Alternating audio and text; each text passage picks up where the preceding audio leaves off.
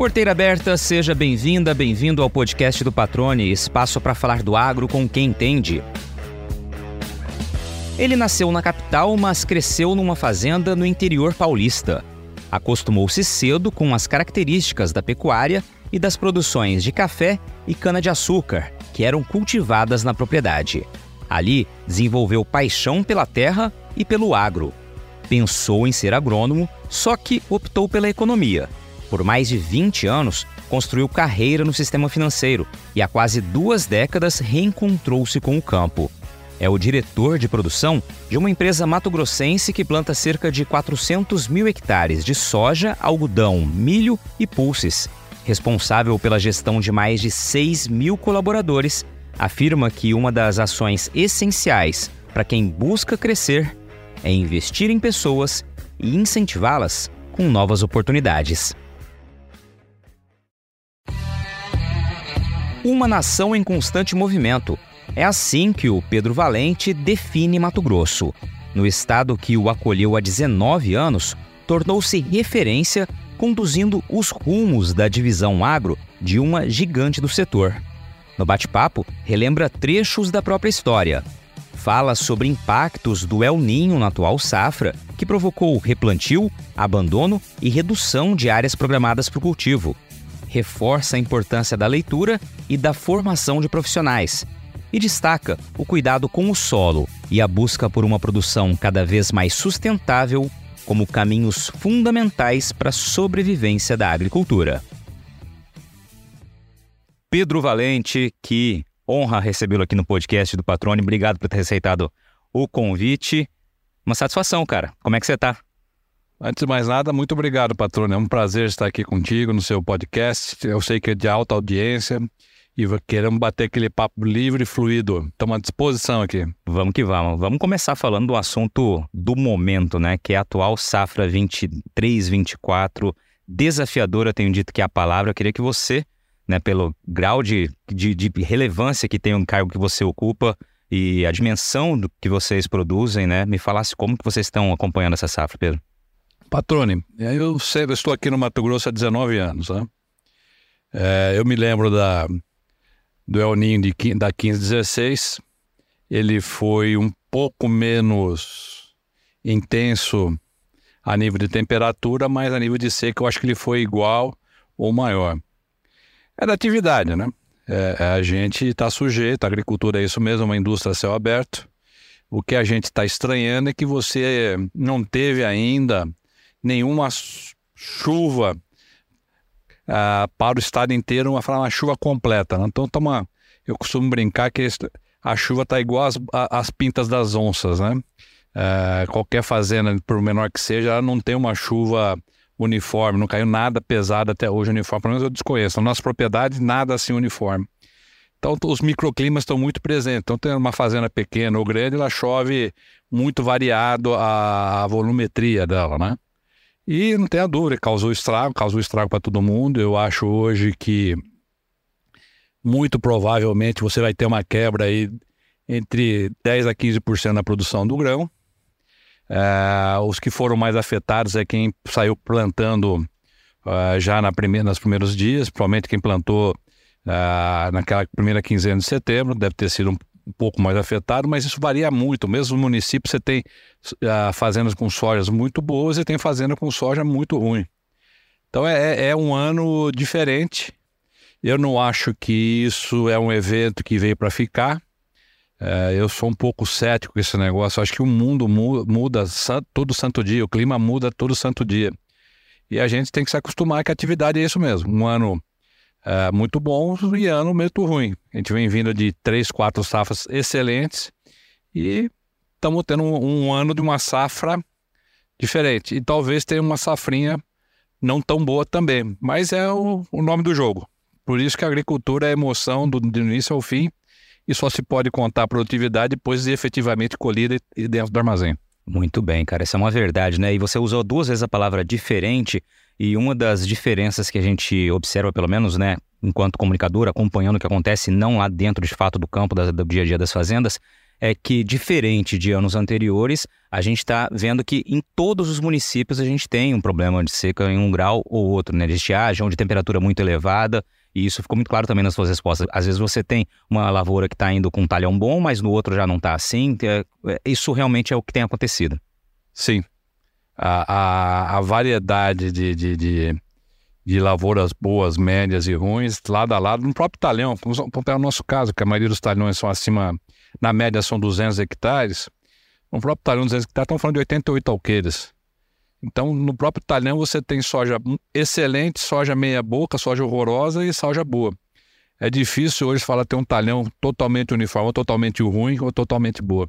É aquilo que eu estava falando, né? Muito a manchas, manchas, os microclimas muito acentuados. É a primeira vez na minha vida que eu vejo, eu estou com 58 anos de idade e morei, morei, eu tive muito perto da agricultura por muitos anos é a primeira vez que eu vejo a presença de microclimas tão intensos como esse, como estamos vivendo esse ano. Só para a gente trazer esse número geral, já que a gente começou falando da safra, uh, Pedro, uh, hoje você, essa safra, a mais plantou quanto, né? Qual o tamanho da área de soja? Como está a situação nesse momento? São 188 mil hectares de soja e 170 mil de algodão e o planejado de milho eram 42, que eu acho provavelmente não se realizará, vamos fazer a metade disso.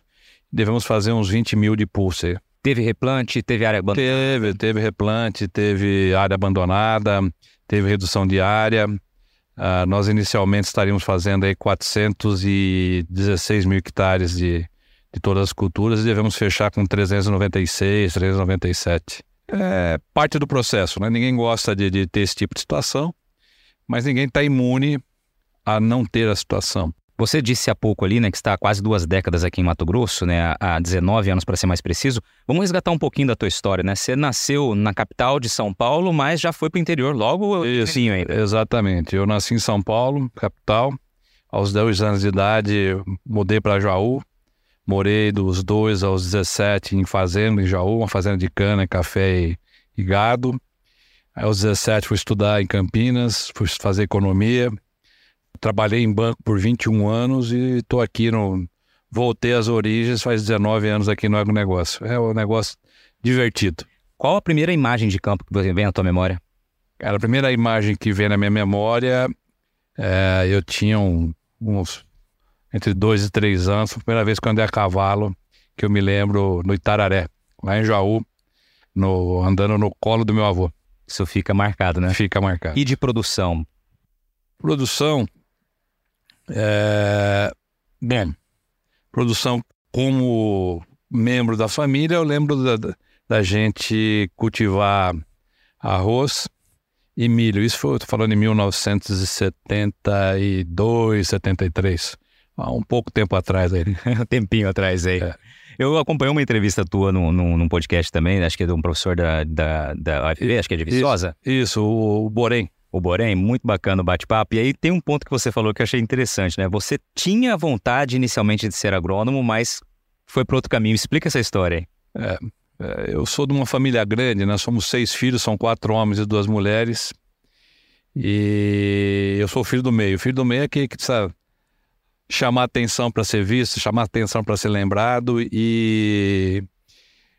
E a gente morava em fazenda, né? Na fazenda do meu avô, a gente morava a 100 metros da sede, e ele, meu avô, sempre se preocupou muito com os netos, o que os netos iam fazer.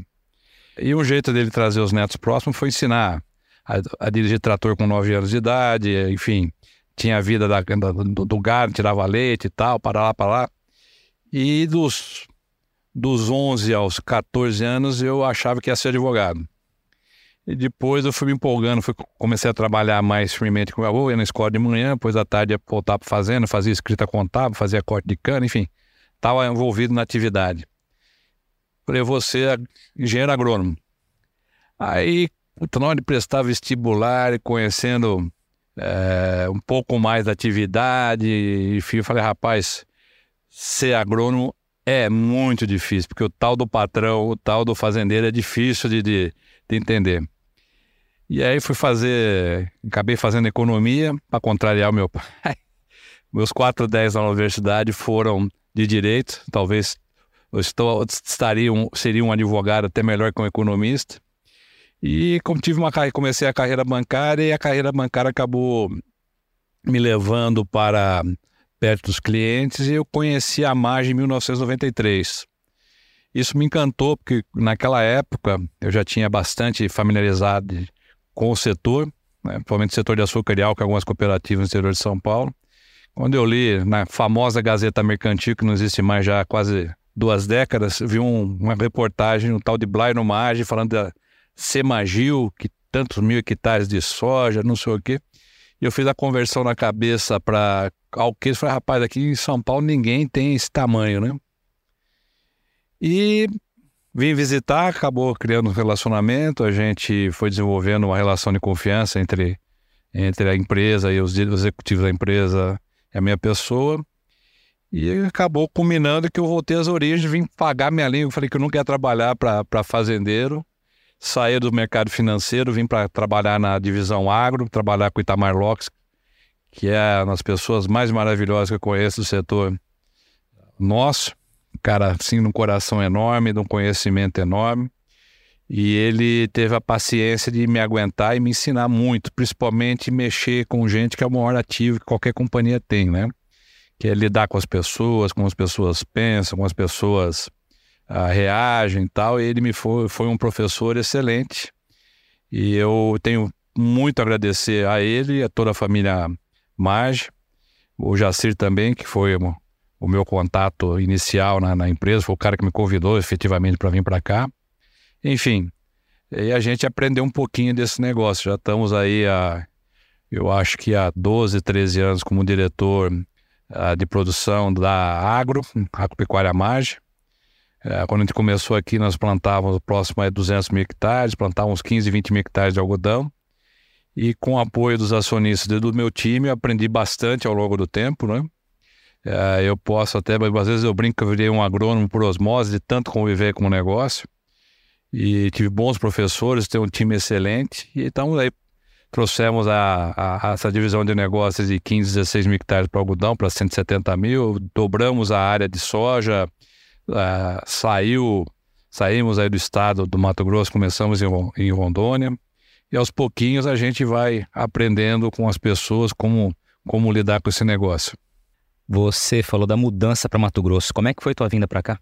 Para quem trabalha é, e vai se dedicar, tanto faz se você está trabalhando no Mato Grosso, ou no Pará, ou na China, você está entretido com aquela atividade que está exercendo. Para minha família não foi muito fácil, porque meus filhos estudavam em Campinas, a gente tinha uma vida bem confortável lá, uh, estudavam no melhor colégio que tinha na região, que era o Colégio Porto Seguro, era sócio do clube, enfim, uma vida bem classe média alta lá, com, com um padrão de vida legal. E quando a gente veio para cá em 2004 para 2005, era diferente, né? A gente não adianta tapar o sol com a peneira, não. É, é, é os modos culturais eram outros, o, o nível de, de, de, de escola eram outros, mas eu tenho que ressaltar que só deu certo porque eu tenho uma família fantástica, uma esposa fantástica que sempre me apoiou. Aliás, foi ela que acabou tomando a decisão final de, de, de vir para cá, porque eu, quando eu fiz a última entrevista aqui, eu falei, cara, é, é muita mudança, eu acho que eu não posso me meter a minha família essa mudança, e quem tomou disse, não, você tem que ir, porque eu não quero escutar eh, na nossa velhice que eu fui empecilho que nós fomos empecilho da tua vida profissional. Então eu tenho muito a agradecer a minha esposa Sandra, que eu amo muito. Ela foi o, o estandarte, o baluarte, o alicerce que me permitiu estar aqui até hoje. E os meus filhos, a Luísa e o João Pedro, que me apoiam assim incondicionalmente. Maravilha. Agora, uh, Pedro, como é que é você sair do sistema financeiro, em que você fica 21 anos, aí volta né, para o agro, chegando às suas origens ali, relembrando as suas origens. Essa, o agro é muito dinâmico, né? E as novas tecnologias, as novas ferramentas, elas não param de, de evoluir. Como é que é o Pedro Valente se preparando né, para realmente assumir esses desafios, estando à frente de uma equipe tão gigantesca, com a responsabilidade que tem? Como é que você né, se alimenta de informação e de novidade? Patrone, é, as pessoas me perguntam muito isso, né? O setor financeiro, ele é um setor também de alta adrenalina, né? Principalmente a carteira que eu administrava era muita coisa de agronegócio, muita coisa de autopeça. Então são produtores de commodities, né? a gente não pode falar que não é, mas o automóvel é uma commodity. E as commodities, as cooperativas, a margem, enfim, outras empresas que mexiam com isso. Então a gente sempre muito antenado, né? E as pessoas, como é que você faz para se manter eh, antenado? Olha, é, um dos poucos conselhos que eu me arrependo de não ter seguido do meu pai é não ter estudado mais. É, meu pai era, ele era, como eu falei, já era uma família grande, sempre pegava no pé, estuda menino, vai dormir menino, tomar banho menino, vai, enfim, sempre pegou no pé com isso. Como é que eu faço com para me alimentar? Porque eu estou falando isso, que é muito importante a leitura. Nos últimos anos, é, com essa radicalização ou de direita ou de esquerda, ficou ainda mais necessário as pessoas acordarem e lerem múltiplos canais de informação. Porque a mesma informação que sai no veículo A, se eu ler o B é do outro jeito, o C é do outro jeito, o D é do outro jeito, enfim. Os canais de informação, a mesma notícia era dada de várias maneiras. Então, é muito importante que a gente leia vários canais em comunicação e consiga desenvolver ao longo do nosso tempo um, senso crítico para tentar achar o que é mais próximo da verdade e o que é mais próximo da realidade.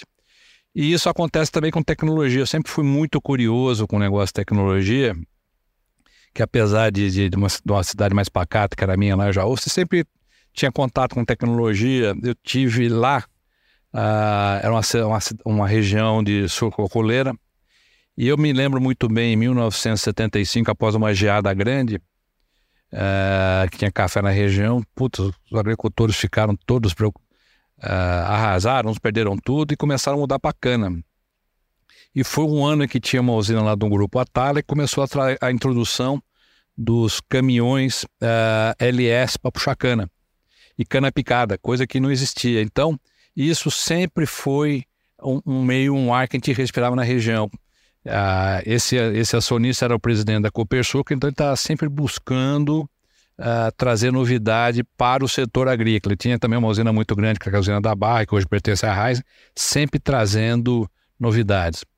E o setor de açúcar e álcool ele é muito tecnificado há muito tempo. Por exemplo, análise de óleo de motor de, de óleo hidráulico, eles fazem há 40 anos. A gente começou a fazer isso recentemente aqui no Centro-Oeste. Então a tecnologia sempre teve muito pulsante na região que eu vinha. Eu sempre fui muito curioso, eu gosto muito de mecânica, sempre uh, comecei a dirigir muito, muito cedo, por necessidade, depois andar de motocicleta muito cedo também. Então sempre gostei um pouco, sou um curioso por mecânica e, e isso acabou desenvolvendo um senso de tecnologia, de, de novas tecnologias muito grande. Investir em sementes de alta qualidade é fundamental para o sucesso de uma lavoura. Quando este investimento é planejado com antecedência, o resultado, claro, é ainda melhor. Então, que tal começar a programar agora a safra 2024-2025, adquirindo o insumo de uma empresa com mais de 20 anos no mercado e uma história associada ao tripé qualidade, credibilidade e inovação? A Agrosol tem um portfólio completo para sua safra, com opções de cultivares de soja nos diferentes contextos e realidades de todo o cerrado brasileiro, com as melhores tecnologias dos principais obtentores do mercado. A excelência dos produtos e serviços oferecidos pela Agrosol é condição seguida à risca para garantir os resultados e a satisfação do agricultor. Vale lembrar que a Agrosol tem dois centros de distribuição de sementes em Mato Grosso localizados estrategicamente, um na BR-163 e o outro em Campo Verde, garantindo logística eficiente com entrega rápida, na hora certa e mais segurança e tranquilidade para você começar a safra. Para saber mais, é só entrar no Instagram da Agrosol ou acessar o site agrosolsementes.com.br. Só para eh, a gente dimensionar que você trouxe o tamanho das áreas de plantio, uh, hoje quantas propriedades né, cultivam para a margem né, que estão sob seu guarda-chuva? São 21 propriedades, de primeira safra, se não me engano, são 231 mil hectares. É, são 13 usinas de beneficiamento de algodão, são 140 cotton pickers, se não me engano, são 190 coletadeiras de grãos, mais de 450 tratores, uns 250 caminhões de tudo quanto é porte. Uh, são cinco aeronaves agrícolas, mas temos mais quatro aeronaves executivas que servem à divisão agrícola. Uh, são 6 mil funcionários. Uh, enfim, é bastante responsabilidade, mas eu tenho uh, comigo um time altamente tecnificado que se desenvolveu comigo ao longo do tempo. A gente lembra quando chegamos na MAG, nós tínhamos somente quatro pessoas com curso superior e hoje temos mais de 200 pessoas, dessas 200 pessoas, mais de 100 com pós-graduação, mestrado, doutorado. Uh, e isso se fez necessário ao longo do tempo, que as tecnologias não param de evoluir, né? E eu sentia essa necessidade bem inicial, né? Por não conhecer, eu não sou agrônomo, sou economista. Então, uh, fizemos vários programas de treinamento anualmente. Tem várias pessoas que foram treineiras nossos que eu ocupo o cargo de destaque na, na, na companhia. Uh, e a gente entende que o ativo mais importante que temos são pessoas. Né? Eu sempre brinco, quando vou falar, dar uma palestra, ergo a mão e falo três vezes: pessoas, pessoas, capital e tecnologia. Que se você tem capital, todo mundo tem acesso a capital, você compra tecnologia. Agora, se você tem capital e tem tecnologia e não tem gente, você não tem nada. Então, eu, eu, eu ao longo do tempo, e a companhia já tinha essa filosofia, a gente começou a focar mais na preparação das pessoas para poder dar continuidade e dar perenidade ao negócio. Se não tiver gente, não tem perenidade. E se não tiver gente boa, então nem se fala. Então a gente tem uma preocupação como grupo econômico de formar gente, né?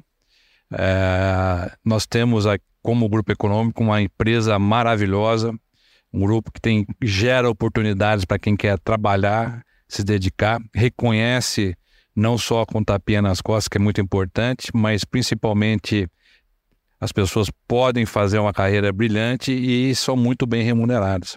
Nós temos um turnover uh, muito baixo quando você fala em cargo de gestão, porque as pessoas entendem que são não só bem remuneradas, mas também são reconhecidas. Nós temos uma estrutura muito enxuta, tanto diretoria uh, como gerência, e temos uma coisa que eu acho muito legal, que é diferente da maioria das grandes companhias. Os acionistas estão muito presentes.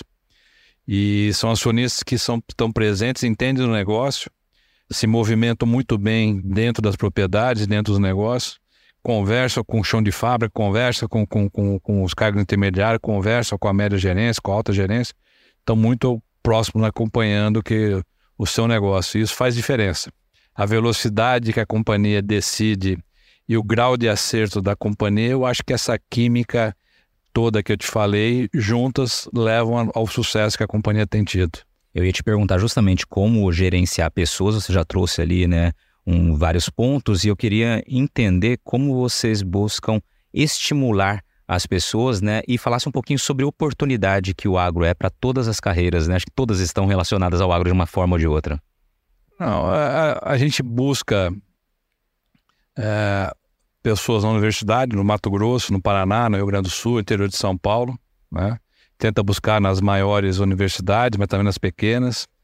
A gente tem uma dificuldade é, muito grande para você conquistar pessoas novas fora do estado, porque a gente acaba competindo, principalmente na área da na agrícola, competindo com as multinacionais de insumos químicos.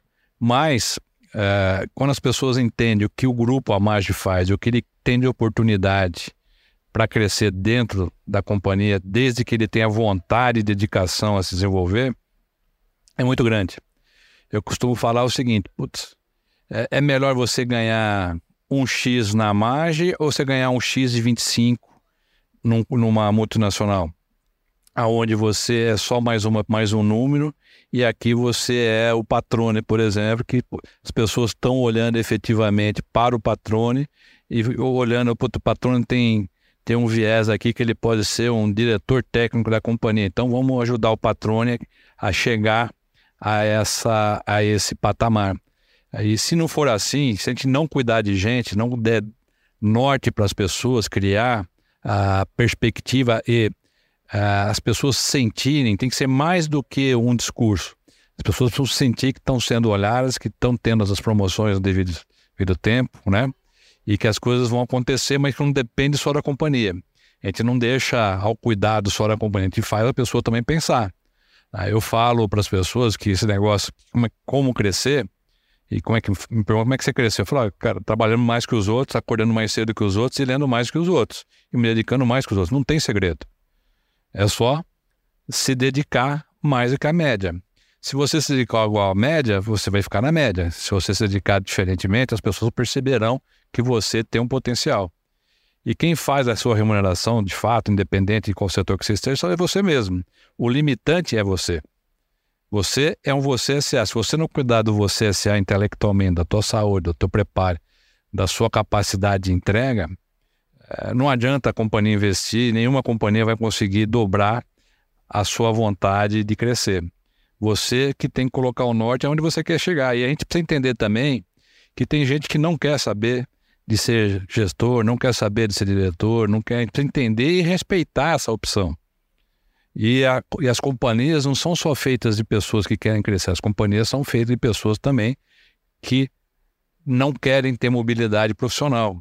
E a gente tem que extrair a diversidade intelectual, cultural uh, e, e, religiosa, enfim, de, de, todas as diversidades tem que ser respeitada. Acho que o grande sucesso desse grupo é que respeita as adversidades culturais, de gênero, de tudo, a gente respeita muito a individualidade das pessoas. Então isso faz que a gente tenha um ambiente muito leve, muito profícuo a nível de desenvolvimento. Perfeito. Você trouxe há pouco ali, Pedro, uh, os grandes números, né? Tamanho de, de propriedades, enfim, número de propriedades e tudo mais, e toda a estrutura. Como é que é a tua rotina, cara? Como é que você fica sabendo de todas as coisas? Você viaja muito para as fazendas? Como é que é um dia do Pedro Valente? Meu dia geralmente começa às 5 horas da manhã, eu lendo, né? Eu começo a ler 5, 5 e 10 e vou até 6 e 15, 6 e meia. Eu leio quatro jornais em média. É... A gente, como temos uma facilidade, estrutura de comunicação nas fazendas hoje, estamos cobertos 100% por 4G, então recebe informação de chuva, o que está ocorrendo no campo. Tem as agendas de campo para você, sistema muito sistematizado. A gente tem um, um sistema de gestão de controle de fazenda muito grande.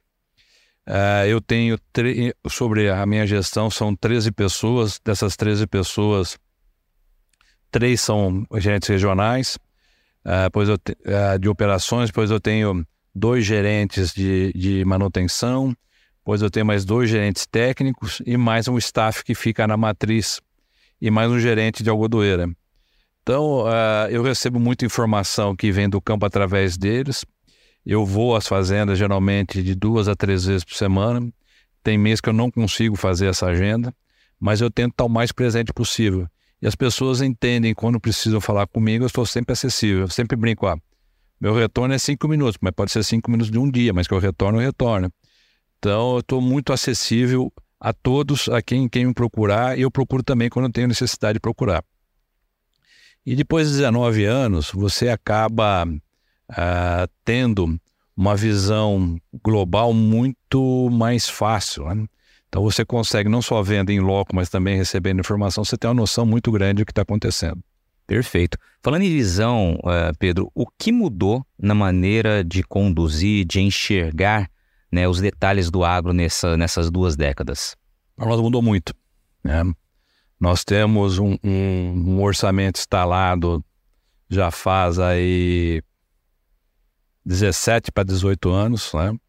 aonde a gente planeja a nossa safra, talhão por talhão, operação por operação, custo hora máquina, tudo, enfim, todas as operações mudaram muito. Ao longo do tempo nós fomos sofisticando e melhorando a assertividade do, do nosso orçamento. Criamos a cultura que a questão não é você comprar um software, mais difícil você desenvolver as pessoas dentro daquela cultura. Quando nós viemos para cá, eh, eu tinha aquela cultura de banco. Banco tem sistema para tudo, aperta um botão, você quer um mapa não sei o que, sai, aperta. A gente não tinha isso. Nós tínhamos uma visão muito mais contábil e as, as informações gerenciais, operacionais eram muito mais fracionadas. E com o apoio do Itamar, ele entendeu que era necessário desenvolver um software uh, agrícola mais ou menos como o setor de açúcar e álcool tinha. A gente foi procurar uh, os pais da matéria, que é o setor de açúcar e álcool de gestão de custo, e transformamos, achamos uma empresa, transformamos aquele software de gestão de cana para o software de gestão agrícola, que hoje é uma companhia, ela, ela vende por aí. Criou-se a cultura, né? as pessoas entendem. Nós uh, introduzimos em 2008, era o, o Palm Top. Quando saiu o tablet, que foi, se não me engano foi 2011, nós compramos 250 tablets. As pessoas duvidavam que seria isso seria ia funcionar. Dez dias depois que a gente lançou os tablets lá com o sistema já dentro do tablet, a gente viu que não só funcionavam, como todo mundo já estava baixando catálogo de peças, catálogo não sei o quê. Enfim, a dinâmica foi muito grande porque as pessoas já tinham a cultura do smartphone. Né? Eu lembro bem que eu adorava, hoje não se faz mais, o, o BlackBerry, né? Que o BlackBerry era a coisa mais fácil, foi aculturando as pessoas. E hoje a, a, o grau de assertividade é muito grande. Não o ano passado, mas até o ano passado a nossa assertividade era ou para baixo ou para cima, não dava mais que 2% de, de diferença do que a gente orçava. Ano passado você teve a seca, esse ano também o orçamento não vai ser tão próximo, mas o importante é a cultura. O sistema, de novo, quem faz a diferença não são os sistemas, faz a diferença são as pessoas. Agora, a maneira também de olhar para o campo, né? E aqui eu queria uma, uma resposta que também traduzisse para as pessoas que não conhecem muito da agricultura. Uh, não é apenas hoje a produção de grãos dentro de uma fazenda que gera receita. Não. Queria que você falasse um pouquinho sobre isso. É, o que gera receita, primeiro, é você ter uma produção sustentável. Né? Ela permite a perenidade. Sustentável, quando eu falo, não é só ambientalmente correto. Isso é obrigação, a gente faz. Nós fomos o primeiro grupo econômico, a primeira, a primeira fazenda da América Latina ou do mundo a ter ISO 14001. Se eu não me engano, já tem isso há 12 ou 14 anos. Nós somos a primeira fazenda do mundo a ter o selo da RTRS. Hoje nós temos 12 ou 14 selos de qualidade. Quando você cuida das pessoas bem.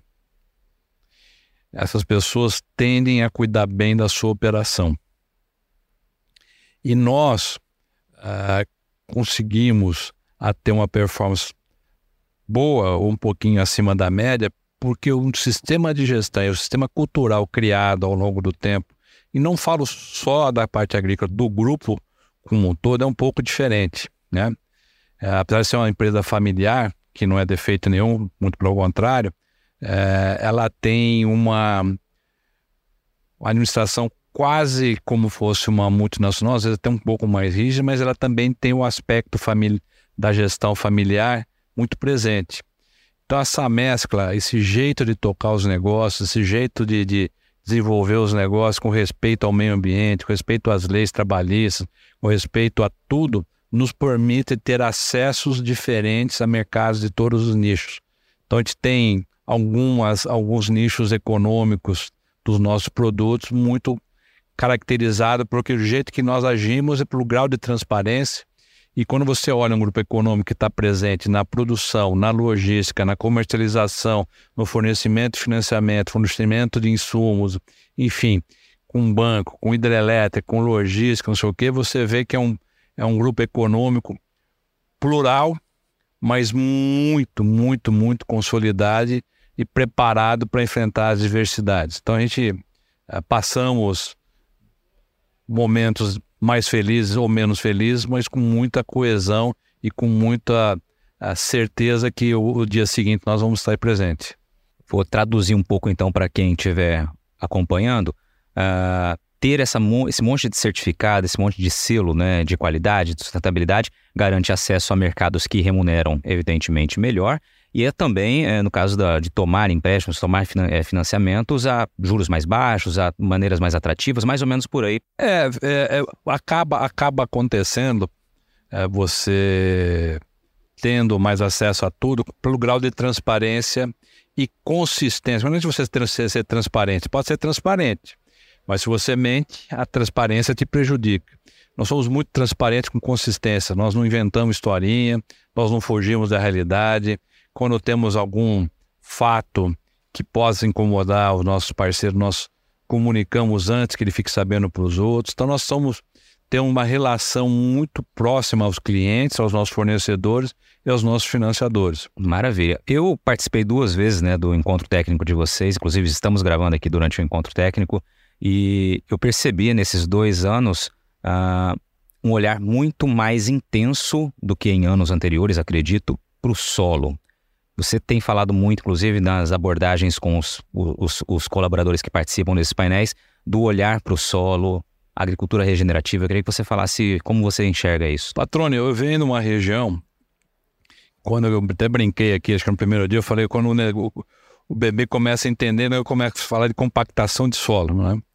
É uma teoria de São Paulo, quando você fala em compactação de solo, principalmente região de cana, é, é, é uma é um, um dogma, é, um, é, um, é uma palavra muito presente o tempo inteiro.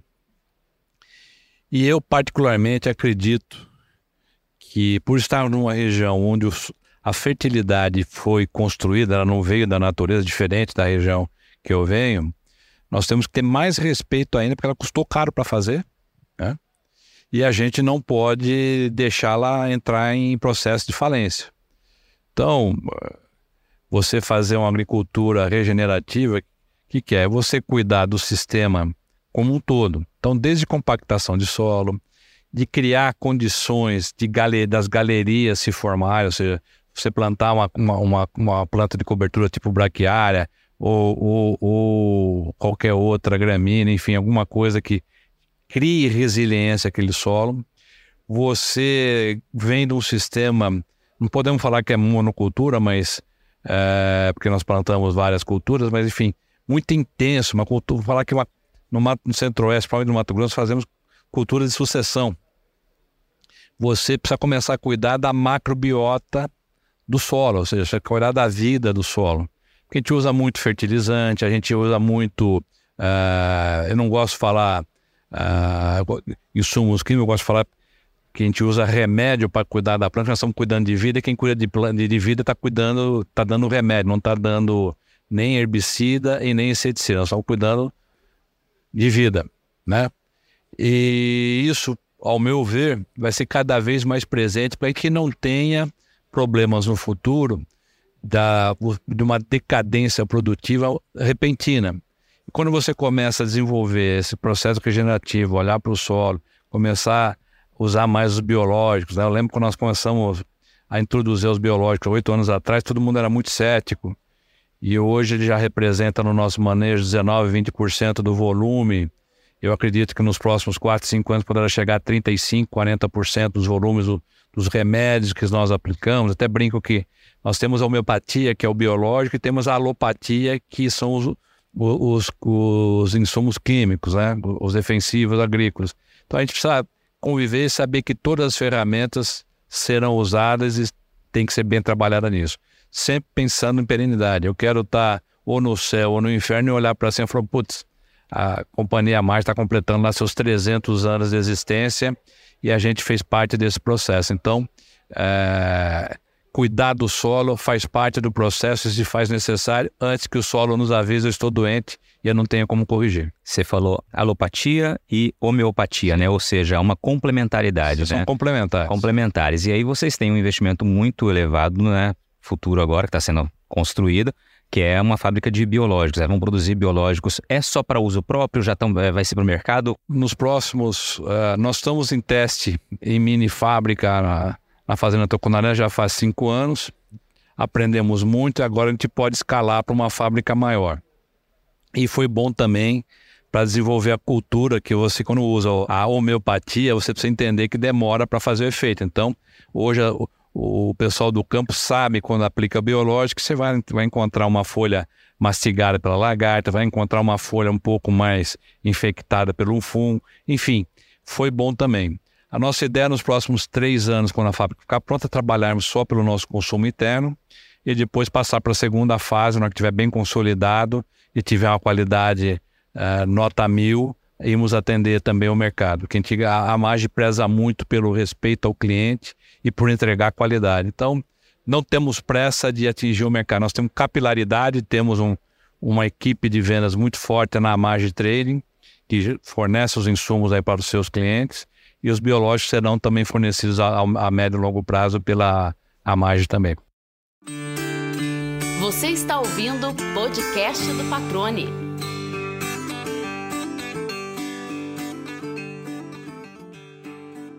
Maravilha. A gente vai ter que caminhar para o fim aqui, porque o nosso horário está bem limitado aqui hoje, Pedro. É, duas perguntas. A primeira é a seguinte: para onde vai? O que, que a gente pode projetar da Amage nos próximos 10, 15 anos? Né? Quais são as visões da área que você atua? Na área que a gente atua, a gente tem um plano de negócio uh, onde deve, deveremos crescer mais aí uns 50% em área de plantio, desde que seja economicamente sustentável. Né?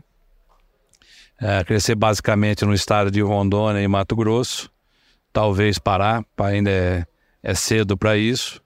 É, continuar tendo perenidade e sustentabilidade no resultado. É isso que a gente pensa. Mais importante que crescer é você ser sustentável econômica e ecologicamente.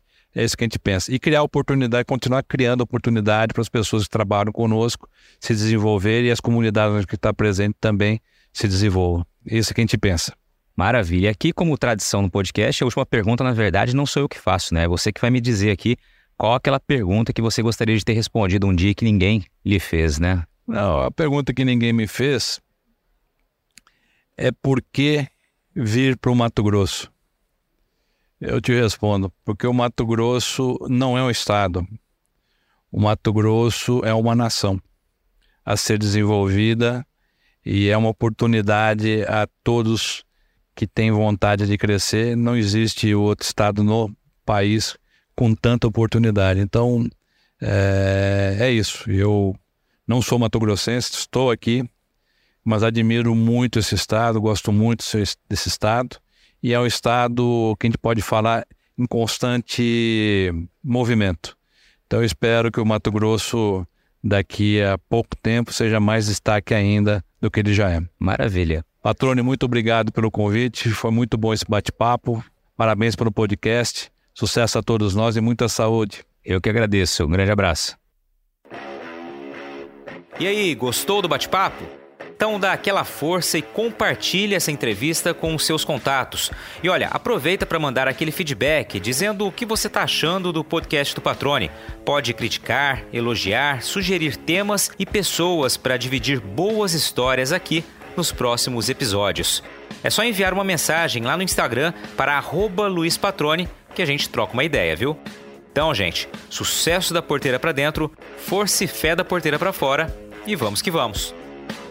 Você ouviu o podcast do Patrone, agroinformação com quem entende.